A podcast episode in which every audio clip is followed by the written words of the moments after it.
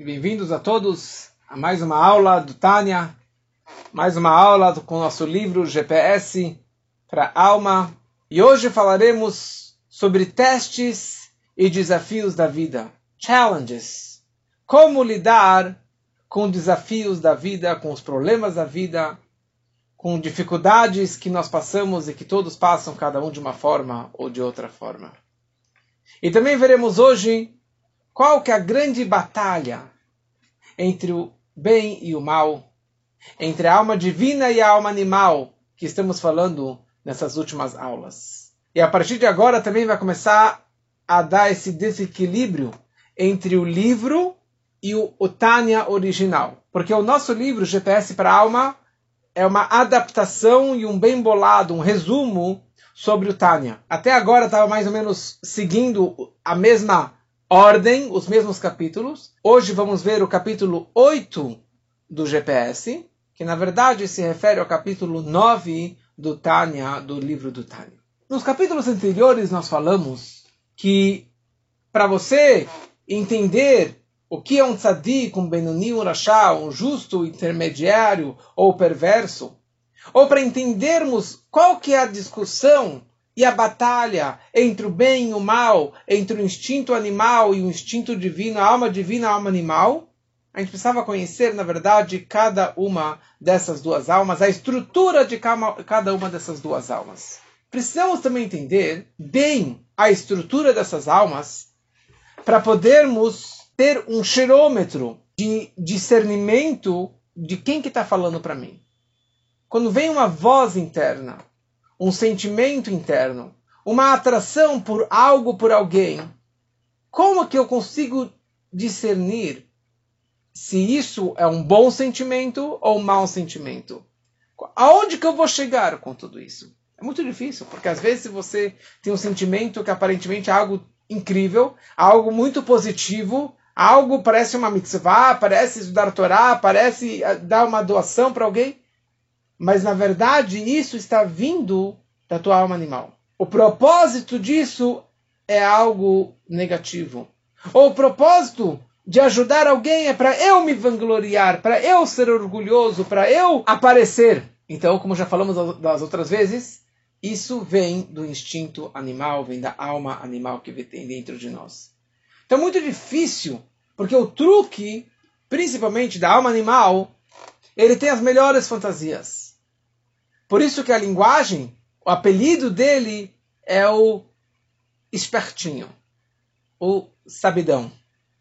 Ele sabe muito bem criar armadilhas para que você caia e que todos nós sejamos enganados nos planos e nos truques, nas estratégias dele para que façamos o mal. É que nem Adão e Eva no paraíso. Não foi simples. A cobra, ou o cobra, que era o que representante do Satã, da alma animal, do, do, do ele que representava o instinto negativo. Foi muito difícil ele conseguir convencer Adão em comer o fruto proibido. Ele teve que criar mil sabedorias, porque o, a cobra era o animal mais inteligente até aquele momento. E ele fez várias estratégias para conseguir enganar a Rava, a Eva, para que ela levasse o Adão para comer do fruto também. E assim também na nossa vida, cada um com seu, com a sua cobra interna, com seu animalzinho interno, com a sua alma animal interna, que tem realmente essa estratégia, esse propósito de me enganar e de me levar, de me levar para o mau caminho. Então a gente tem que, na verdade, ser mais esperto do que o espertinho, do que a alma animal. E você ter esse cheirômetro para perceber e discernir da onde que está vindo essa questão. Então precisamos entender, na verdade, antes de mais nada, qual é a batalha entre a minha alma divina e a minha alma animal, para que eu possa, na verdade, vencer e sair vitorioso. Para isso, precisamos entender qual que é o esconderijo estratégico, estratégico, a posição estratégica de cada uma dessas duas almas quando tem aquele jogo nas colônias pique-bandeira. Então cada um tem o seu esconderijo. Cada um tem a sua estratégia. Onde que a alma animal está posicionada e onde que a alma divina está posicionada. Então fala pra gente o Altareb aqui no Tânia, que a alma animal ela está baseada e posicionada no ventrículo esquerdo do coração. E do ventrículo esquerdo ela se espalha para o resto do corpo. Espalha para as pernas e também se espalha para a cabeça. O meu ventrículo esquerdo vai convencer e seduzir o meu pensamento para seguir os desejos do meu coração. Por isso que raiva, desejos, ostentação, inveja, brigas, discórdias e assim por diante, tudo isso está no coração. A raiva está no coração. A inveja é um sentimento do coração. Uma briga é algo que vem do coração. Prazer vem do coração. E do coração ela se espalha para o corpo todo, principalmente para minha cabeça. E acaba controlando o meu intelecto, a minha lógica para satisfazer os meus desejos, os meus prazeres do coração. Já a alma divina, ela está posicionada, o local dela é na cabeça, no cérebro, na cabeça. E de lá, ela se espalha para o resto do corpo, incluindo o coração. Mas de que lado do coração que a minha alma anima, minha alma divina, ela se espalha? Para o ventrículo direito. Para quem não entende direito, ventrículo de esquerdo, ventrículo direito, eu também não entendo muito bem, mas anos atrás meu pai me explicou mais a fundo. E a questão é a seguinte: o ventrículo esquerdo sempre tem sangue. Ele que dá o oxigênio ele que limpa o, coração, o, sangue e ele acaba oxigenando o sangue para o corpo todo. E na verdade, dentro do ventrículo esquerdo, sempre tem uma quantia de sangue que pela Torá é chamado um revi'it. Revi'it seria mais ou menos 86 ml. E dentro do coração sempre tem esses 86 ml. É interessante que para um morto, ele, tra ele transmite impureza. Quanto de sangue de um morto transmite impureza?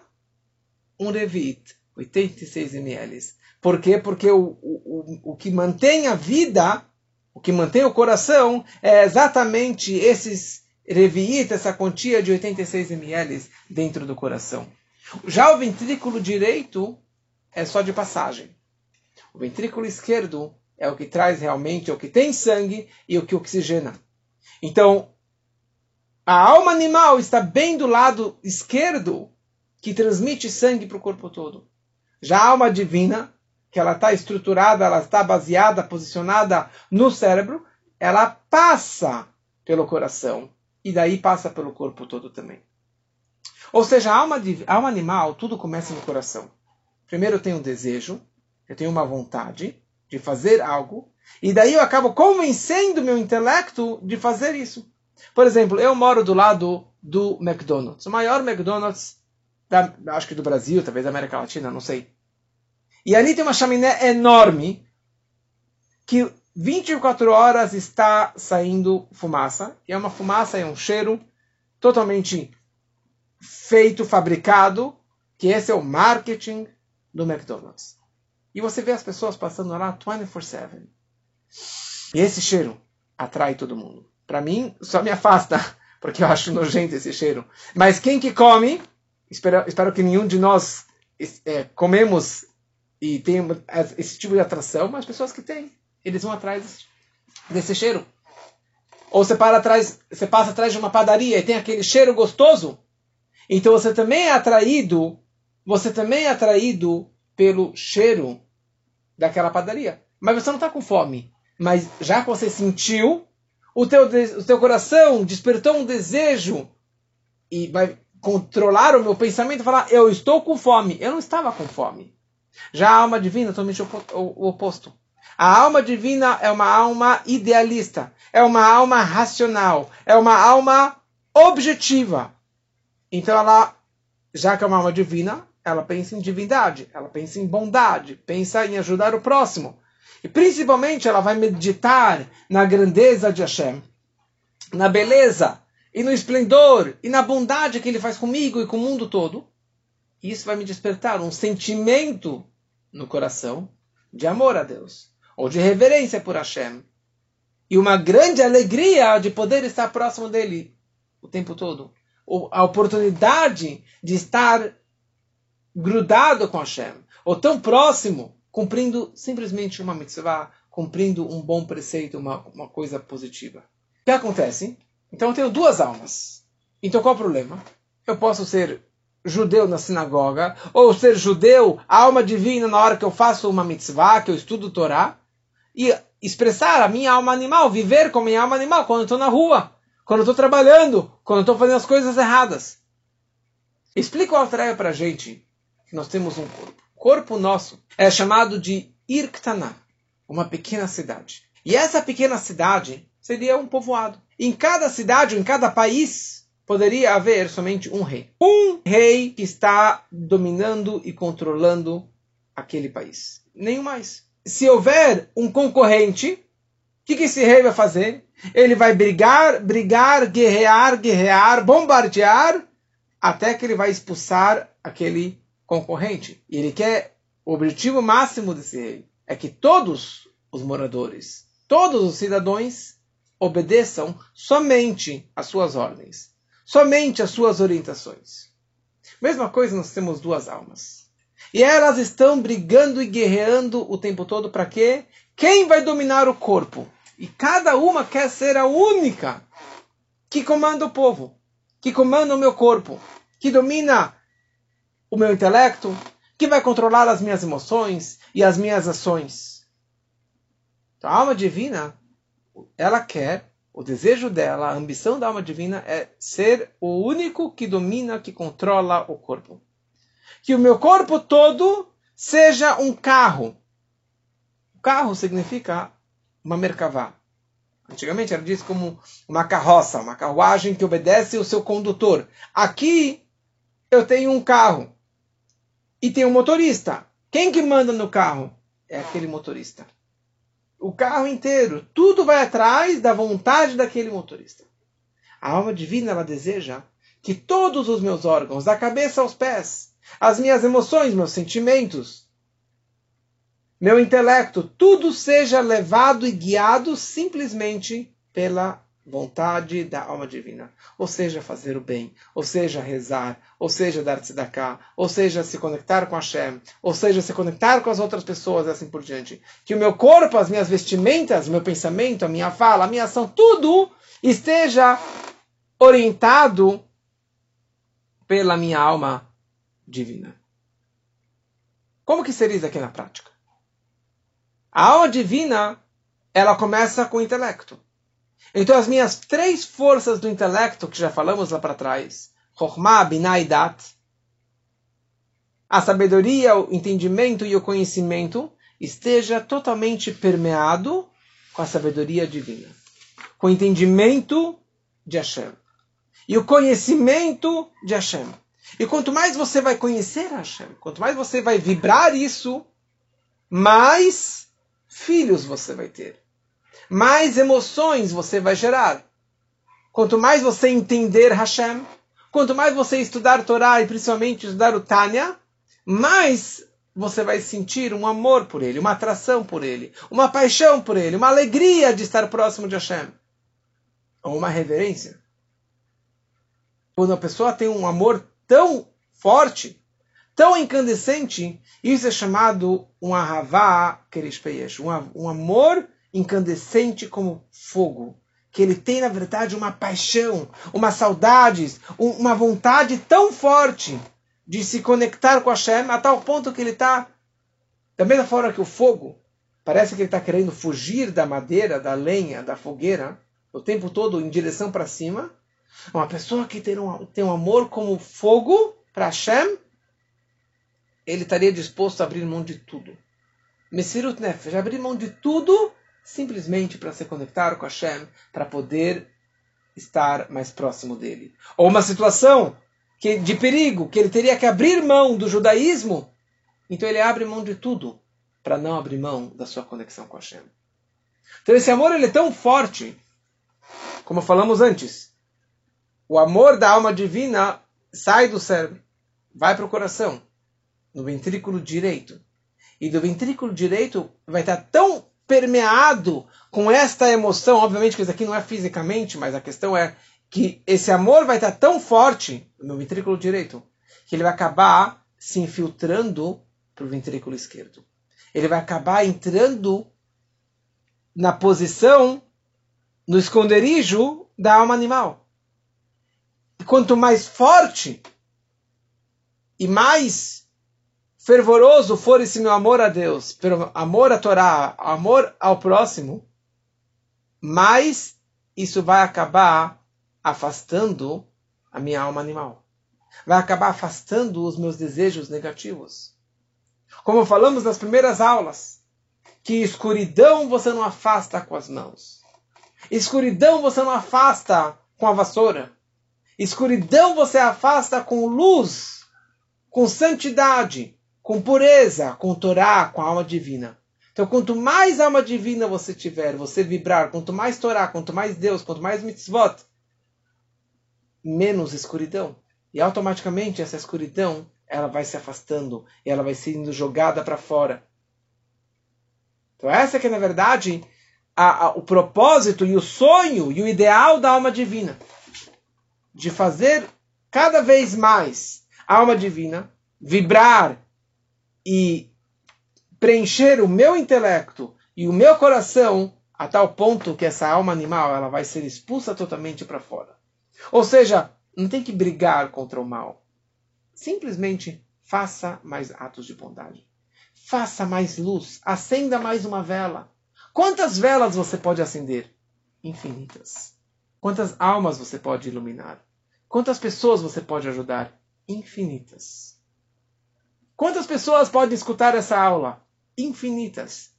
Então, essa que é a estratégia máxima do bem, da bondade, da alma divina, e na verdade de todo o judaísmo, é de trazer cada vez mais luz, e mais bondade, e mais amor, e mais Torá para o mundo todo. Então o que acontece? Será que é possível mudar os meus sentimentos? Mudar os meus atributos emocionais? Eu explico ao Altaref o seguinte. No momento que esse amor do ventrículo direito ele é tão forte, ele vai, na verdade, entrado no ventrículo esquerdo, como falamos antes. Ok. O que acontece quando que ele dá de cara esse ventrículo direito, ou seja, a alma divina, ela vai dar de cara com os meus prazeres mundanos, com as minhas ganâncias, com a minha, minha inveja, ódio, raiva, ego, arrogância e assim por diante. O que acontece? O que, vai acontecer nesse momento? é que essas más atitudes, ou maus sentimentos, ou atributos negativos, eles vão se transformar em boa índole, vão se transformar em boas midot. Ou seja, você vai transformar, em vez de ter prazer por comida, você pode ter prazer por rezar. Um prazer para poder ajudar uma outra pessoa. Um, pra, um prazer de estudar Torá. Um prazer de fazer Shabbat um prazer de fazer kiddush, um prazer de ir para a sinagoga, ou seja, um prazer e um amor para Deus. E isso, na verdade, é algo que nós falamos todos os dias no Shema Israel. Todos os dias nós falamos Shema Israel, Hashem Elokeinu Hashem Echad. Ve'avt et levavecha. Ame a Deus com todo o teu coração. Mas em hebraico, o coração é lev. Teu coração é libecha. Lamed beit chaf. Porque a Torá fala levavecha com duas letras beit. Por que duas letras levavecha? Por que duas vezes a letra beit? Então explica, na verdade, porque aqui nós temos dois corações. Nós temos o ventrículo direito e nós temos o ventrículo esquerdo. Agora, servir a Deus com o meu ventrículo direito Servir a Deus e acreditar em Hashem e amar Hashem com a minha alma divina, que é um pedaço de Deus, não é nenhuma novidade. Grande coisa. Ele já nasceu nesse berço. É um pedaço de Deus, é uma alma divina que só tem, de, só tem atração por divindade. Toda novidade é que a minha alma animal também, o ame. Que o meu animalzinho, minha nefesh abahamit, meu instinto negativo, egoísta, egocêntrico, arrogante, que ele também ame a Deus. Para isso você precisa de uma boa coleira. Para isso você precisa de muito treino. Para que um animal comece a falar para você pegar o teu cachorro, como falamos que, que Kelev, que é cachorro em hebraico, é Kulolev, somente coração, é só coração, é só sentimento. É o instinto animal. Você pegar um cachorro, o teu cachorrinho interno, o teu animalzinho interno, a tua cobra interna, o teu animal, Nefesh Abamit. Interessante, está explicado que você tem vários tipos de animais. E você tem vários tipos de pessoas com almas, animais, cada um de uma forma diferente. Tem pessoas que têm um touro. A alma animal dele é um touro. O touro chifra, dá coice, pisa, é gordo, é agressivo. E tem pessoas que são gordas, são agressivas. Ela é um bulldog. Pessoas que já é um carneirinho o instinto animal dele e os prazeres mundanos dele é que nem um carneirinho. Né? Ele fica na dele, fica na dele, fica quietinho. E também as, nesse, o, os excrementos do boi e do carneirinho são diferentes. O carneirinho só faz bolinha. Ele não faz nada sujo, não faz muita sujeira, não faz muito barulho, não grita, não morde, não, não, não dá coice, não dá chifre, não, não chifra ninguém. Então cada um tem que saber conhecer o seu animalzinho e saber lapidar e transformar e aproximar e fazer que a sua alma animal também ame a Deus. Que o meu instinto, eu sou uma pessoa agressiva, eu sou uma pessoa orgulhosa, eu sou uma pessoa gananciosa, uma pessoa que tem prazeres por dinheiro, por sexo, por coisas negativas do mundo, mas eu vou conseguir transformar isso em santidade. Então, não é simples falar. É, é fácil falar, mas não é, simples, não é simples chegar nesse nível. Ou seja, no primeiro momento, a alma ela pode ter um amor como um fogo, incandescente como fogo. Porque o fogo, ele sempre está em movimento. O, ele sempre está querendo crescer e crescer e crescer e crescer. Por isso que normalmente um Baal Tshuva, uma pessoa que começa a se aproximar da Torá e do judaísmo, ele tem aquela empolgação, ele quer fazer tudo, ele quer abraçar toda a religião, ele quer abraçar todas as mitzvot, todos os preceitos. Mas isso pode ser fogo de palha também, pode ser passageiro. O que vale mais, que é seria um prazer máximo, seria uma pessoa que tem um amor que nem água. Ou seja, algo mais quieto, mas água é a fonte de todos os prazeres. A água é a fonte de todos os tanugim. E uma pessoa como essa, uma pessoa que tem prazer em Deus. Ele tem prazer de estudar a Torá, prazer de colocar tefilim e de guardar o Shabat, de ter qualquer mitzvah. Ou seja, quando eu estou longe e eu quero chegar no local, eu tenho aquela adrenalina, aquele calor, aquele fogo, aquela paixão para me aproximar daquela pessoa, daquela situação. Mas quando eu já cheguei, já casei, já ganhei o dinheiro, já estou estruturado, baixa aquele calor, baixa aquela empolgação. E por, por isso que muitas pessoas que fazem chuva e que se aproximam, começam a estudar, vem, vem, faz, faz, faz, faz, faz, faz. Quando ele chegou lá dentro, ele começa a baixar e baixar e acaba largando tudo. Porque ele só teve o amor de fogo, o amor da empolgação. Mas o mais importante, o mais profundo, é a constância como a água. Não a frieza, mas esse prazer como a água. Obviamente que aqui a gente está falando sobre um, um, um nível muito elevado, que não é para qualquer um. E aliás, não é o propósito desse livro, de, de nos ensinar de como sermos tzadikim, porque para ser um tzadik, que é uma pessoa que tem alegria com Deus, que tem um prazer em santidade, um prazer de estar próximo de Deus, não é um nível para qualquer pessoa. Não é qualquer um que pode chegar nesse nível. Esse prazer, na verdade, aqui vem uma coisa muito interessante para a nossa vida. Não existe um ser humano sem prazeres. A aula que eu falei ontem sobre Tu Shvat, o homem é a árvore do campo, e nós sempre estamos em crescimento. E nós temos sempre que fazer alguma coisa. Sempre estar bebendo, sempre fazendo coisas. Não existe uma pessoa que não tenha prazer na vida. Cada um tem os seus prazeres. Cada um tem as suas vontades, aquilo que lhe satisfaz. Mas não existe uma pessoa que vive neste mundo material que essa foi a forma que Deus criou o mundo, que o ser humano seja uma pessoa de prazeres.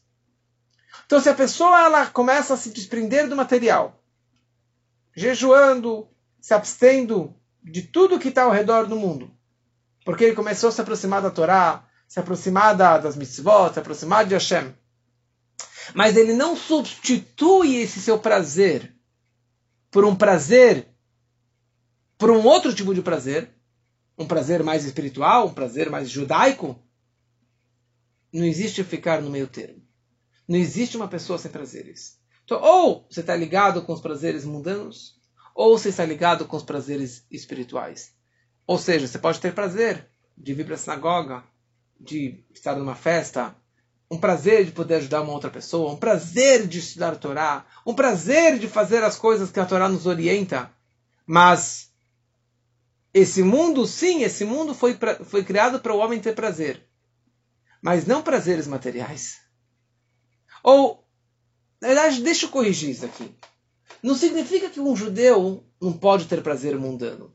Não significa que um judeu não pode ter uma casa bonita, ter muito dinheiro, e de ter uma mulher bonita, de ter roupas bonitas, de ter um bom carro, de ter um bom celular, e de ter crianças bonitas. Tudo isso pode ter. Mas a pergunta é: qual é o teu foco? Quem, que está, quem está tendo esse prazer? É a minha alma animal ou minha alma divina?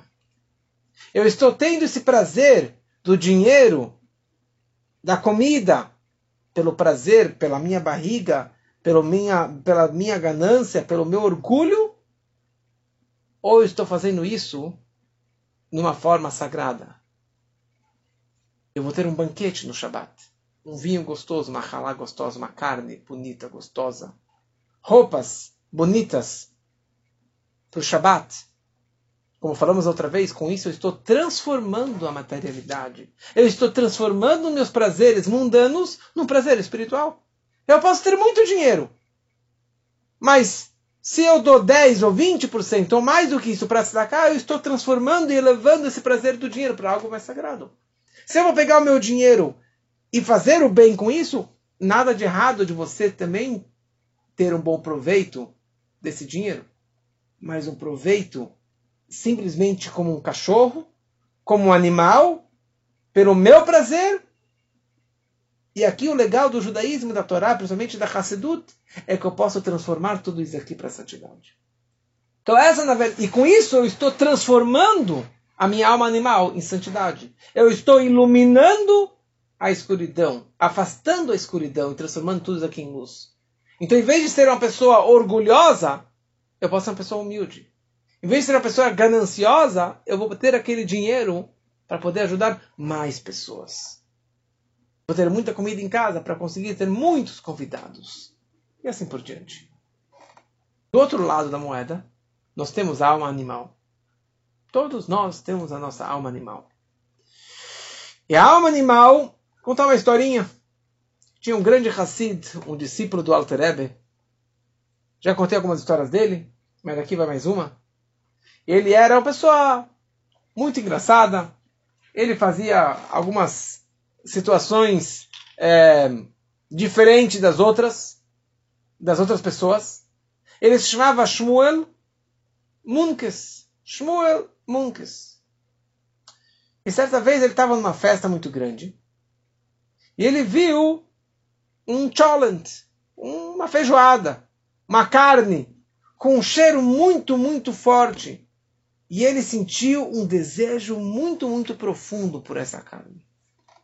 Ele foi lá, pegou o panelão e jogou no lixo. E as pessoas pegaram ele e começaram a bater nele. Falou: Você tá louco? Você tá mexicano? O que, você está fazendo? Como que você pega o panelão de carne? Todo mundo vai comer, vai ter uma festa. Como que você simplesmente pega a carne e joga no lixo, no panelão grande? Enquanto que estavam batendo nele, reclamando, brigando com ele, chegou o açougueiro, chegou o chochet. E ele falou: Por favor, não comam dessa carne. Não comam dessa carne, essa carne não é kasher. Porque quando estava fazendo o exame da, da, da carne, tem várias coisas para ver se realmente a carne é kasher, não basta só o abate, tem vários exames internos. Eu fui perceber que tinha um furo no fígado desse boi. Consequentemente, toda essa carne, todo esse panelão não é kasher. E as pessoas largaram o Shmonukes e falaram: Uau, você é um tzadik, você é um profeta, como que você percebeu isso? Como você sabia que a carne não era kasher? E ele falou simplesmente: Olha, desde a minha primeira audiência particular com Altarebbe. Ele me ensinou o seguinte conceito. Aqui a gente está falando de um tzadik, de um justo, de um nível extremamente elevado. Mas foi isso que o Altarebbe me ensinou. Ele falou o seguinte: se você, Shmuel, tiver uma atração, um desejo muito forte por algo material, Saiba que isso está vindo do teu Yeserará, do seu Nefesh Abami, da sua alma animal, do seu instinto negativo. Porque esse desejo tão forte, com certeza, é algo negativo. E desde então eu fui trabalhando comigo mesmo, ao ponto que eu consegui anular os meus prazeres mundanos.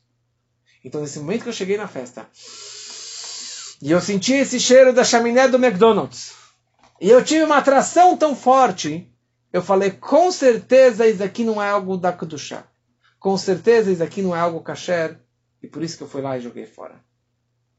Ou seja, qual que é o desejo da alma animal? Qual que é o sonho dessa alma animal? O sonho da minha alma animal, do instinto negativo, é que ela preencha todo o meu corpo, todos os meus órgãos, e que eles todos obedeçam simplesmente e unicamente o desejo da alma divina e nada mais. Agora vem uma questão muito interessante. Fala para a gente o Alder que no fundo, no fundo, a minha alma animal, meu instinto negativo, ele sabe da verdade. Ele sabe da verdade. E no fundo, no fundo, a minha alma animal não quer me derrubar.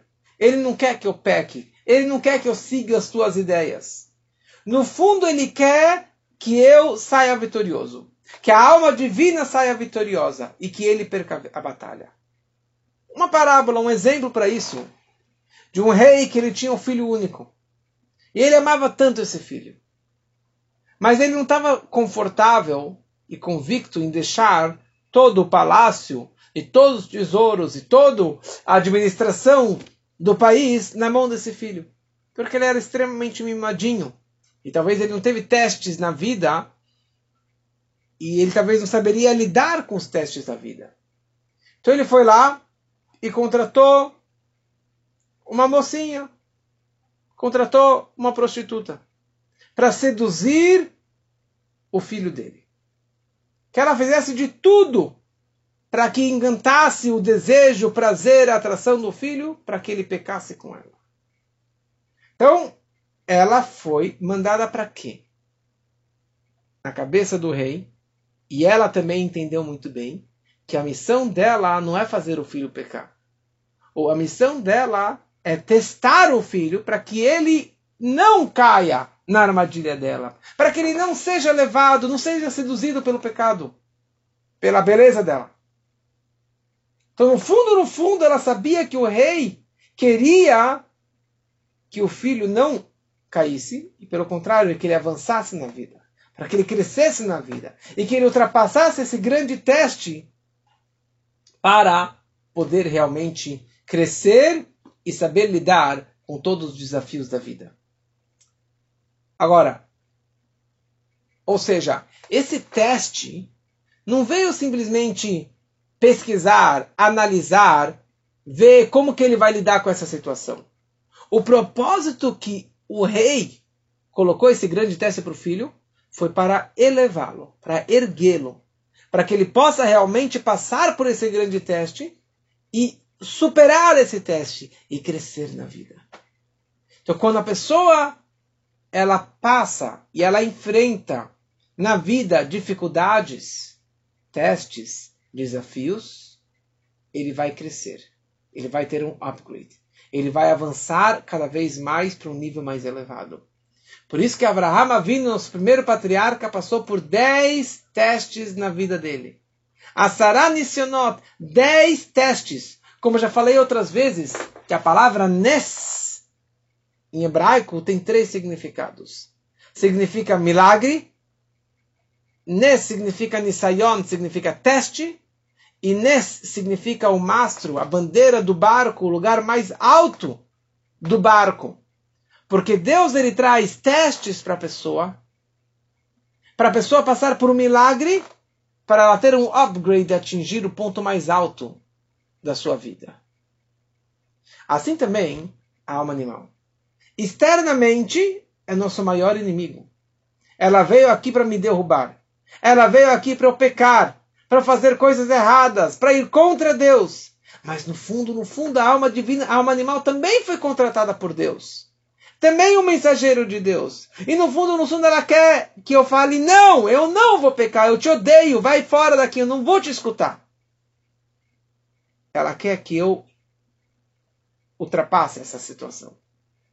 Então, não somente a alma animal, mas todos os assuntos do mundo, todos os problemas do mundo que vêm me atrapalhar, se são as contas, ou se é o presidente que eu não gosto, ou se é o meu vizinho que eu não gosto, ou se é o cara que bateu no meu carro, ou são as contas que estão chegando, ou uma situação de saúde de algum ente querido, ou de você mesmo. E todos os problemas e desafios que nós passamos no dia a dia é a mesma ideia. Eles estão aqui para me testar. Eles estão aqui para eu passar por esse desafio, para eu crescer na vida. Porque os testes, falam o Rebbe anterior, os testes é, são muralhas, paredes, que é simplesmente uma ilusão de ótica. Eles estão aqui para me testar. E no momento que eu passei pelo teste, essa muralha, essa parede, esse desafio, que parece impossível, ele simplesmente desaparece. Porque ele só foi criado para me testar. Então, a mocinha sabia desse objetivo do pai. A alma animal, ele sabe, no fundo, o propósito de Deus. Mas será que meus inimigos do mundo, que vêm me atacar, que vêm me trazer problemas, será que eles também sabem disso? Não necessariamente que eles sabem, que eles sabem disso. Seria como essa mocinha, ela cansou, ela precisava viajar, e ela contratou uma outra moça para continuar fazendo o trabalho dela. A segunda nunca falou com o rei. A segunda não sabe qual a intenção mais profunda que o rei ele tinha. Mas na prática ela está fazendo exatamente o que a primeira fazia. Apesar que ela não sabe. Mas no fundo ela foi contratada, ela existe simplesmente para testar aquele príncipe. Nós todos somos príncipes. E se você encara a vida dessa forma, você vai, você vai lidar com os problemas da vida de uma forma muito melhor você vai perceber que os problemas, os desafios e os testes só vieram para me testar. E se você se concentra e você acredita cada vez mais em Hashem, os testes vão desaparecer. E aqui tem uma história muito bonita do Rebbe. Que certa vez, um jovem da Europa, acho que era francês, ele estava se aproximando do judaísmo e ele fazia várias coisas. Ele fazia Shabbat, colocava tefilim, comia kasher, mas ele estava tendo uma relação que a Torá proíbe. Tinha uma namorada não judia. E ele queria casar com ela. E ele não sabia o que fazer. O rabino não sabia o que fazer. Porque ele frequentava e ele não tinha palavras para falar para ele: olha, pela Torá você não pode casar com essa moça. E uma vez o rabino dele estava viajando para o Rebbe. E ele falou: Você quer viajar comigo? Ele falou: Tá bom. Viajaram para o Rebbe e falou: Eu vou convencer o Rebbe que eu posso casar com essa moça. Ele passa na frente do, do, do Rebbe, naquela fila quilométrica dos dólares que o Rebbe sempre distribuía. Ele fala, olha Rebbe, eu estou planejando casar com essa moça. Ela não vai se converter. esse é meu plano e eu gosto dela. Ele esperava uma bronca do Rebbe, uma proibição. E o Rebbe simplesmente vira para ele e fala: Saiba que eu tenho inveja de você. E ele caiu para trás. Uma resposta como essa ele não esperava. O Rebbe poderia dar bronca nele, falar que é um pecado, que você não pode, sei lá o que mais. O Rebbe simplesmente falou essas palavrinhas: Eu tenho inveja de você. E ele ficou super confuso. E o Rebbe vira para ele e fala o seguinte: Para se aproximar de Deus é como subir numa escada. Cada teste que nós temos na nossa vida é mais um degrau nessa escada. Quanto maior é o teste que você está prestes a passar, maior é o degrau dessa escada. Sendo que você tem um teste enorme na sua vida, significa que você tem um degrau muito grande e você vai ter um avanço espiritual e uma aproximação muito maior de Deus e um upgrade enorme na sua vida. Mas eu, Rebbe de Lubavitch, eu nunca tive esse teste. Eu nunca tive esse desafio que você está tendo. Ou seja, eu nunca vou atingir esse upgrade, esse degrau que te, que te aguarda. E por isso eu tenho inveja de você. Ou seja, o Rebbe está falando para aquela pessoa: saiba que na tua frente você tem um desafio muito grande, você tem um teste muito grande. E Hashem ele colocou, criou essa situação na tua frente para saber, para saber como que você ia lidar com essa situação, para que você pudesse subir e avançar cada vez mais. Então, se você enxerga a alma, de, a alma animal dessa forma, os problemas dessa forma, os inimigos dessa forma, aquele vi, vizinho que você não gosta, e as contas, e as doenças, e as dificuldades dessa forma, você vai ter uma vida muito mais feliz. Gostaria de concluir com uma história muito bonita, que era uma história que aconteceu com uma pessoa que se chamava Yosef, José. E ele, antes do bar mitzvah dele, ele foi junto com o avô. O avô era religioso, só que esse garoto era um garoto americano, já terceira geração nos Estados Unidos, e ele não era religioso, e a única conexão com o judaísmo que ele tinha era via esse avô. E o avô decidiu levar esse neto numa audiência particular com o Rebbe. Primeiro o Rebbe fala com o avô, fala em Yiddish, depois o Rebbe vira para o garoto e fala em inglês, Which game do you like the most? E ele respondeu, I like baseball. Eu gosto de beisebol. O Rebbe olha para ele e fala, como se o Rebbe não soubesse, ele fala, você, o, é, o beisebol é um time ou dois times? Ele falou, Rebbe, como assim? Não tem como jogar beisebol só com um time. O Rebbe pergunta para ele, você vai às vezes no estádio assistir um jogo, é, um jogo? Falou, óbvio. Falou, mas por que? Você pode assistir em casa, você joga com seus amigos. E daí ele vira para o Rebbe e fala, Rebbe, ele pensando como que eu vou explicar para o Rebbe isso, ele falou, eu com meus amigos é, é jogo de criança. Mas ali é o jogo de verdade, ali são, são jogadores profissionais. Aham. E me fala uma coisa, Youssef. Quem vence a partida? Quem que vence o jogo? Ele vira para o Rebbe e fala: ah, aquele que joga melhor. Whoever plays the better. Uh, whoever plays better always wins. Aquele que joga melhor sempre vence o jogo. Ele está pensando que o Rebbe queria entender o jogo dele. E daí o Rebbe ficou sério, vira para ele e fala: Yosef, saiba que você tem duas almas, alma divina e alma animal. São dois times. E até agora, até o teu bar mitzvah, era jogo de crianças. E a partir de agora, é um jogo profissional. O jogo está valendo. A batalha entre o bem e o mal está valendo. Mas sempre lembre disso, Yosef, que aquele que joga melhor sempre sai vitorioso. E ele saiu do quarto do Rebbe sem entender o que, que esse homem está falando para ele, essas histórias do beisebol. Ele cresceu e ele descreve que, como duas situações na vida dele, essa frase, essa conversa com o Rebbe salvou a vida dele. A primeira situação, ele continuou avançando no, no beisebol, nos jogos de beisebol, e o grupo dele ganhou o campeonato e foi eleito, né, promovido para ter para no campeonato maior, sei lá, americano de beisebol que seria em New Orleans. Ele ficou super feliz, ele foi contar para os pais. E ele falou a data. Os pais abriram o calendário e caía bem no dia do Yom Kippur. E os pais vieram para ele e falaram: Yosef, Yom Kippur? Como que você vai jogar Yom Kippur? Jejuar no Yom Kippur? Como que você vai fazer isso? E ele falou: Pais, eu sempre jejuei no Yom Kippur. Eu sempre vou continuar jejuando no Yom Kippur, mas este Yom Kippur eu não posso perder esse jogo. Esse Yom Kippur eu vou com meus amigos, eu não tenho como simplesmente abandonar o campeonato, eu tenho um, uma posição muito especial nesse jogo, eu não posso abandonar o, o grupo pais ficaram chateados, falaram: It's up to you, faça o que você bem quiser. O tempo passou. Uma noite antes dele viajar, ele estava assistindo na televisão um jogo de beisebol. E no final, o, o time que estava perdendo ultrapassou e acabou saindo vitorioso.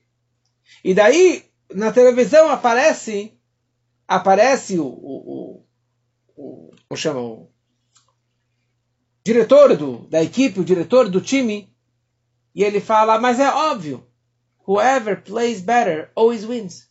Aquele que joga melhor sempre sai vitorioso. E naquela hora que eu vi essa frase, bateu na cabeça dele, e ele lembrou o que aconteceu anos atrás, naquele encontro que ele teve com o Rebbe. Ligou para o diretor, ligou para os amigos e falou que ele não vai viajar, porque ele não vai transgredir Yom Kippur. Passa mais alguns anos, ele vai para a faculdade, e na faculdade tem um grupo dos Mormons. Mormons, aqueles da, da farinha Quaker. Aqueles, uma vez alguém virou para mim na rua e falou: Você, você é, é, é, da farinha Quaker, né? Eu estava de chapéu, de paletó, então pensou que, era, que eu era um Mormon.